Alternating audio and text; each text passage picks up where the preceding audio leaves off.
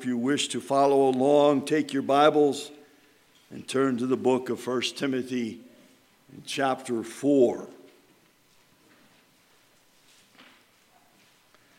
I appreciate his title about being bold in Christ Jesus. And this passage highlights the reality of that title. 1 Timothy chapter 4. We will begin, if you would follow along, please, as we begin at verse 6. If you put these things before the brothers, you will be a good servant of Christ Jesus, being trained in the words of the faith and of the good doctrine that you have followed have nothing to do with irrelevant, silly myths. Rather, train yourself for godliness, for while bodily training is of some value, godliness is of value in every way, as it holds promise for the present life and also for the life to come. The saying is trustworthy and deserving of full acceptance. For to this end we toil and strive because we have a hope set on the living God, who is the Savior of all people, especially of those who believe. Command and teach these things. Let no, no one despise you for your youth, but set the believers an example in speech and conduct, in love and faith and purity. And until I come, devote yourself to the public reading of Scripture, to exhortation, to teaching. Do not neglect the gift you have, which is given to you by prophecy when the council of elders laid their hands on you. Practice these things, immerse yourself in them, so that all may see your progress. Keep a close watch on yourself and unto teaching. Persist in this, for by doing so, you will save both yourself and your hearers. Your word, O Lord, is precious. We are told many times that not only is your word inspired, it is profitable but it is also to be used as a light and a lamp unto our feet as we walk in the path of life. Thank you that you promised that you would bless your word, that not one jot nor tittle will be done away with. Heaven and earth will pass away, but not one, even the smallest mark of your word. So may our ears be open to what we would hear and our hearts be, be tender to the moving of the Holy Spirit as the, your choice servant shares with us, not only from this text, but also from your very throne. And may your presence override every distraction that may try to capture our hearts and minds. For we desire to hear from you. And I extend, O oh Lord God, a prayer for Pastor Steve as he shares from your word. May his study that has first profited his heart would also be that which would profit our hearts this day. Guide him, direct him. Fill him with your very power of Holy Spirit, that as he speaks, he will take us into the entrance of the very throne room of our God. To this end, we thank you with great anticipation, hearing from you. For it is in the name of Christ, our Savior, we ask these things. Amen.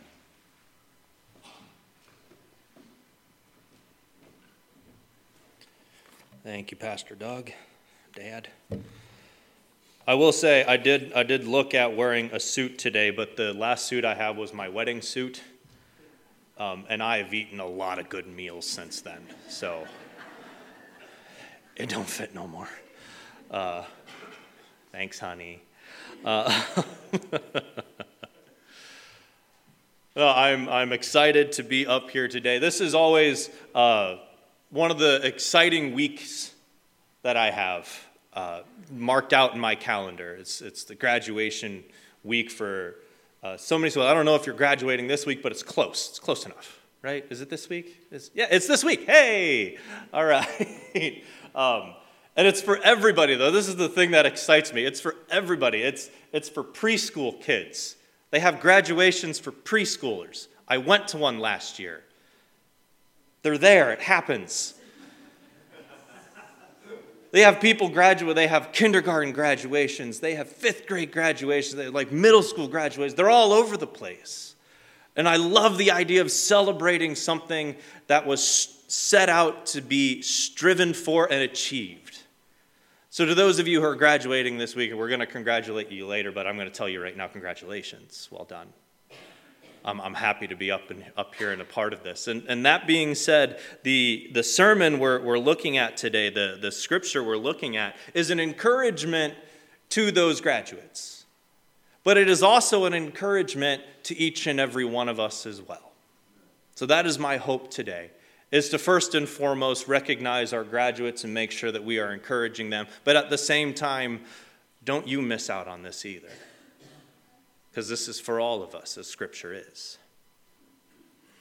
So we begin. You know, look at this. I got all talking, I didn't even get my notes out yet. So the, the title today is To Be Bold. To be bold. And that's really what the, the first book of Timothy and the second book of Timothy is truly all about. It is, it is Paul writing uh, his, ment, his mentee to say, buddy, you got to be bold. You're going to have a lot of things put in front of you. You're going to have a lot of obstacles. You're going to have a lot of people doubting you, and you need to be bold in those moments. So, this passage, I think, perfectly sums up uh, really both books. And so, we, I want to take a look at it to understand what it is that will get in our way and how we go about getting over those things. So, in, in the first four verses, chapters, or verses 6 to, to 10, Paul tells Timothy uh, about things that can get in your way, in your way of ministry, in, your, in the way of what God wants you to achieve. And I want to direct your attention to verse 7.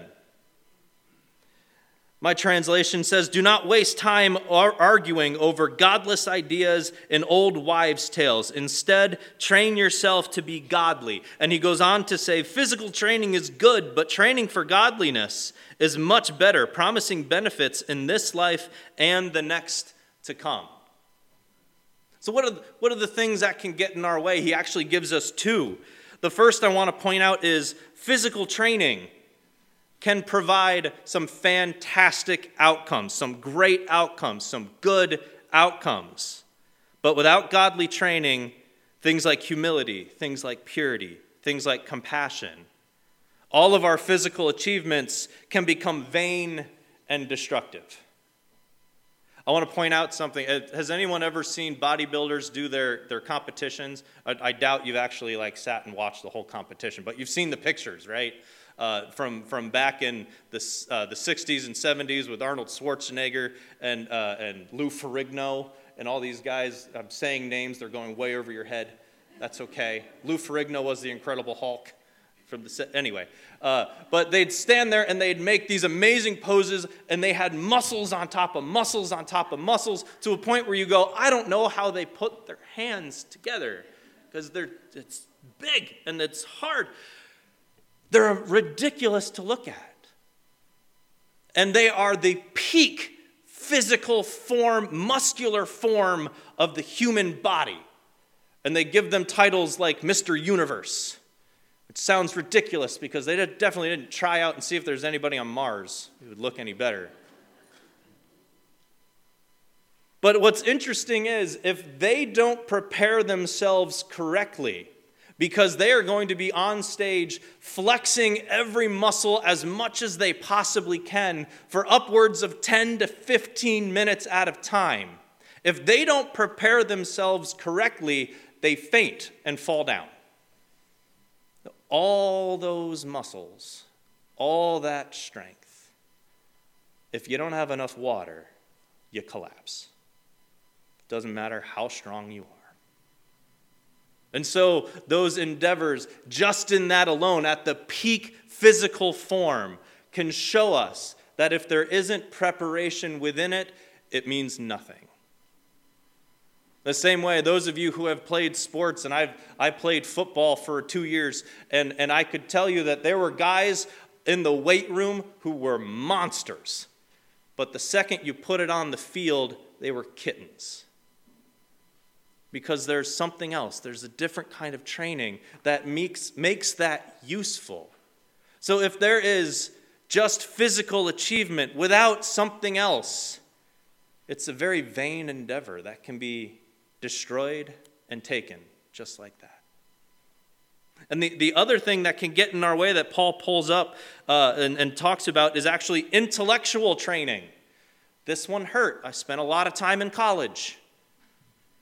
Intellectual training can also provide some fantastic outcomes. Medical fields, science fields, all these different things that make our lives slightly easier, slightly better, they're all fantastic. But without godly training, things like empathy, things like faith, we will end up in useless arguments that go on forever. I, I, don't, I don't even have to describe to you what Washington looks like right now within the walls of our governments. That's a whole lot of intellectual and not a whole lot of common sense. What does it turn into if you don't have any kind of godly training? Is useless arguments.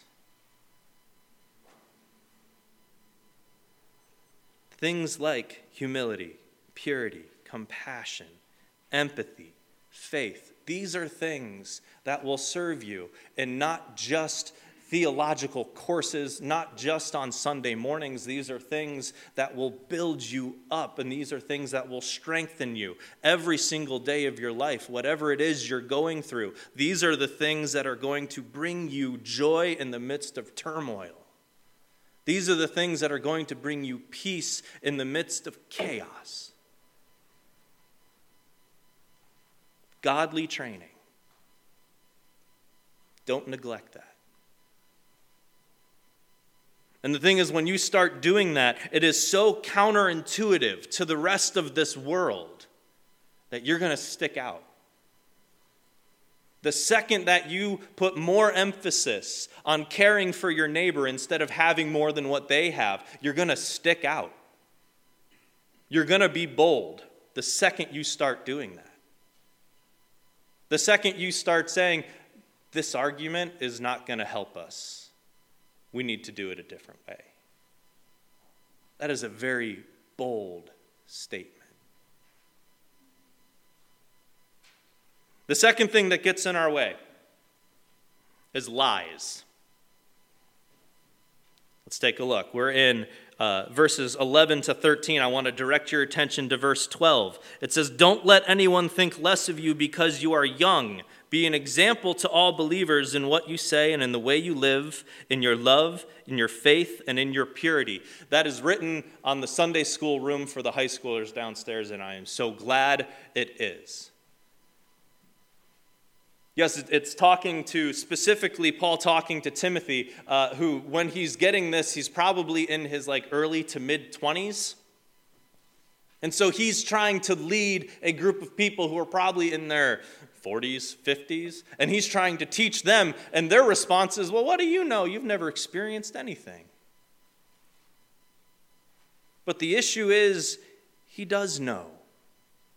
He's been trained, he's read the scriptures, he has understood. He has been blessed. He's been given a gift to be used. So that, that statement of, what do you know? You haven't experienced anything is a lie. And if Timothy would go on in believing that, he wouldn't be able to do a whole lot. And the fact of the matter is that our culture in which we live in will lie to us over and over and over again because the base of our culture is dying, because the base of our culture is the devil himself. I don't know if you knew this. Our culture is a worldly culture, it is part of this world. And because it is a part of this world, it is finite. And if it is finite, it is not God's. And if it's not God's, it's the devil's. And guys, I don't know if you knew this, but the devil knows he's going to lose. And so every chance he gets, he's going to reach and grab for every single soul, every single mind, every single heart he can get his grubby hands on to take with him. And so he does that by lying to you and making you believe it. So when somebody tells you you don't know enough,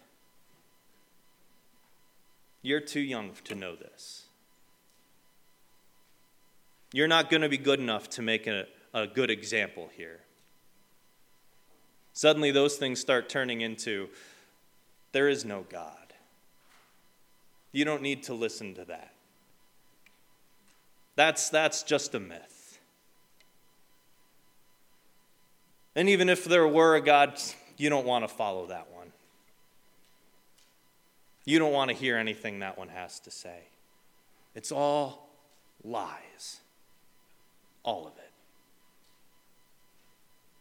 And what that ends up doing is it starts putting a strain on your faith. Even as you try to stand firm in what you know to be true, it will start putting a strain on your faith.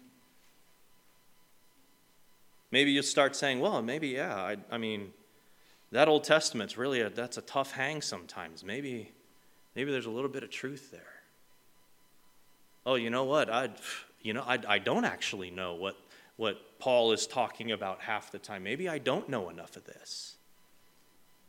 Guys, I, I want to encourage you to be like my favorite group of people in the Bible. We get, we get uh, three verses about them in the book of Acts, chapter 17, the, the Bereans.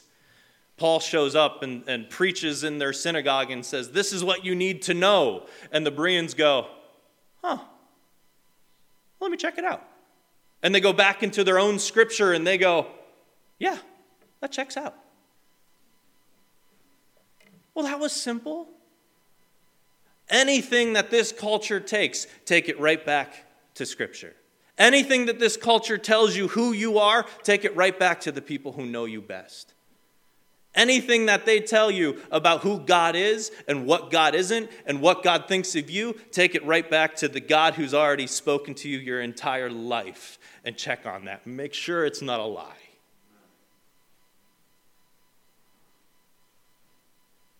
Don't even engage in those lies.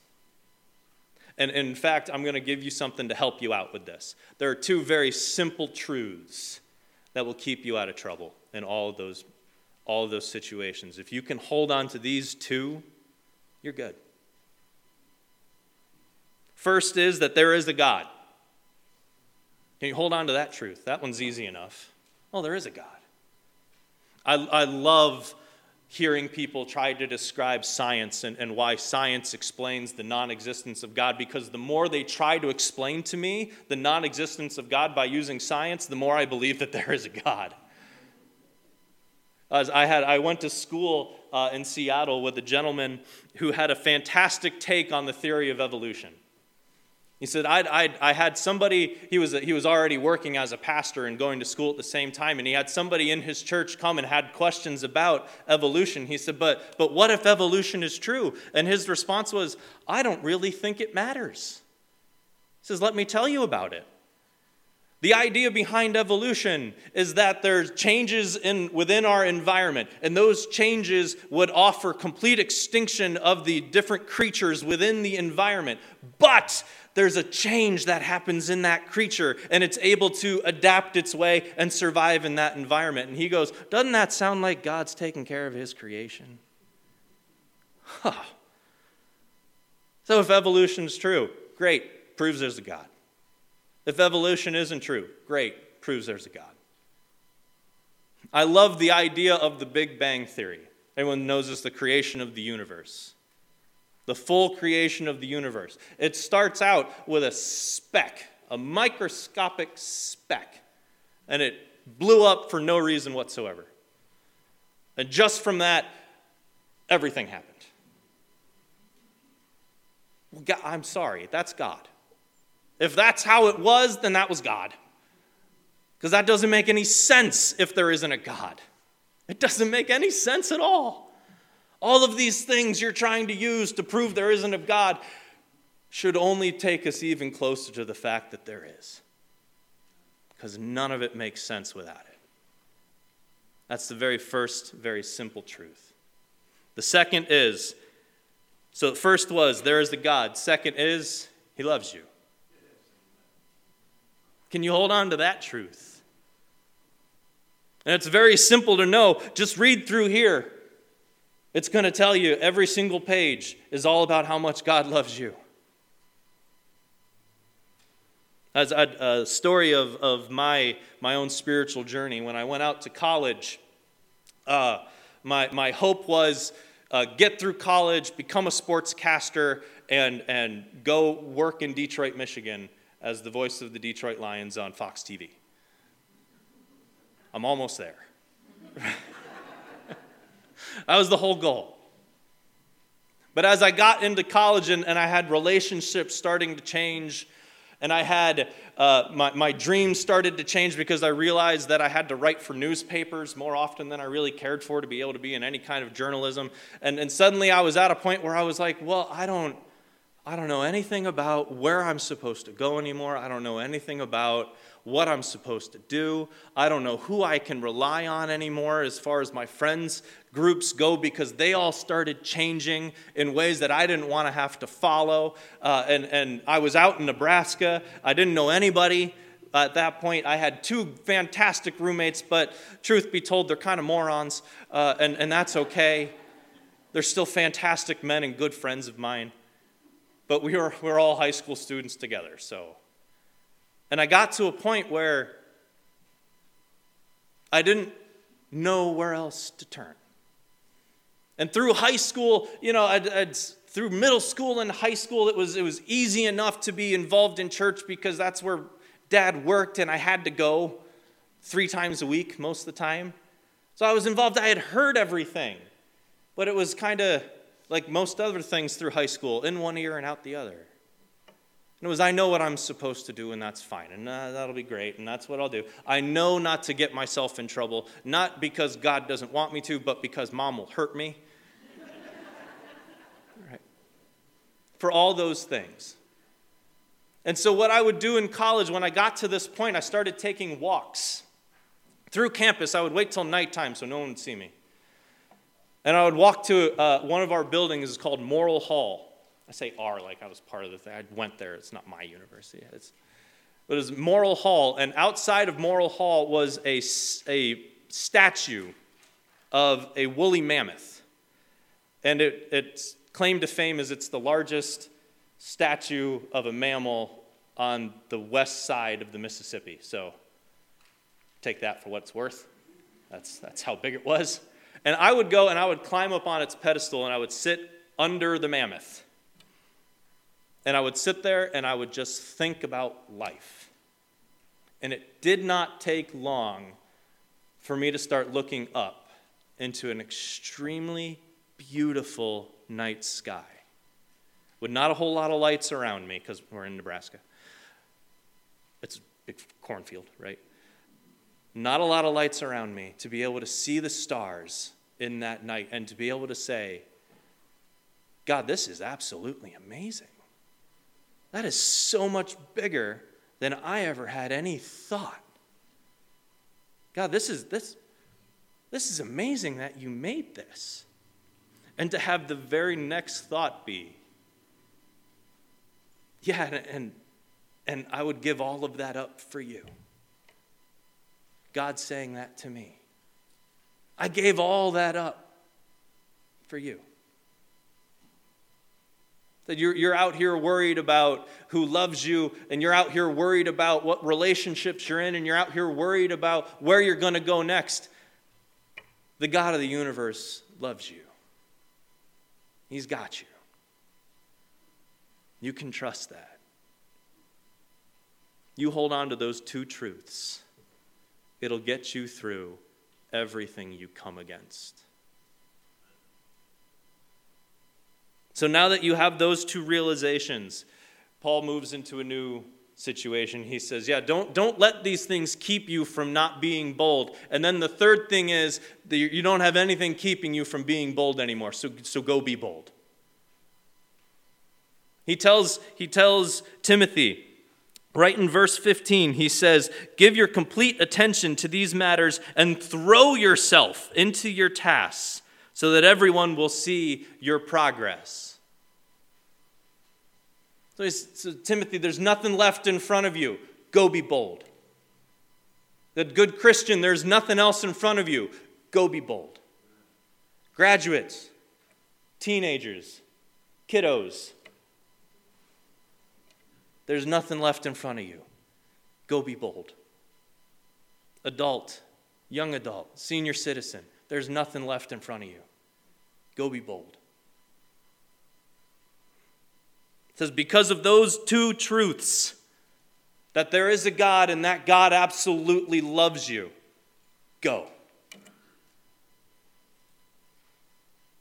Because there is a God that you can trust in his story. Because there is a God, you can trust in his character. And because there is a God, you can trust in his promises. And because he loves you, you can trust in his plan for you. He has given you what you have needed to get here right now. Graduates, he has given you what you needed to get here right now. The rest of you, he has given you what you've needed to get here right now. And He will give you what you need to move forward. That should empower us. I hope that does. That the God of the universe, creator of all, transcendent of time and space, someone who doesn't need us for anything, loves you unconditionally. So go be bold. Keep that in your back pocket. Let's pray together. Lord, we thank you for this day. We thank you for an opportunity to celebrate achievement, achievement that we know was part of your plan and part of your work within the lives of these people. Lord, we are so thankful for every blessing you have given us because it is those blessings who give us that give us the strength and the ability to do your work, to glorify you, to spread your love. Lord, I ask that you would help us re- remember these two truths that you are there and you love us. Lord, go with us the rest of this day. Let our celebration be glorifying to you. Lord, we love you and we praise you in Jesus' name. Amen.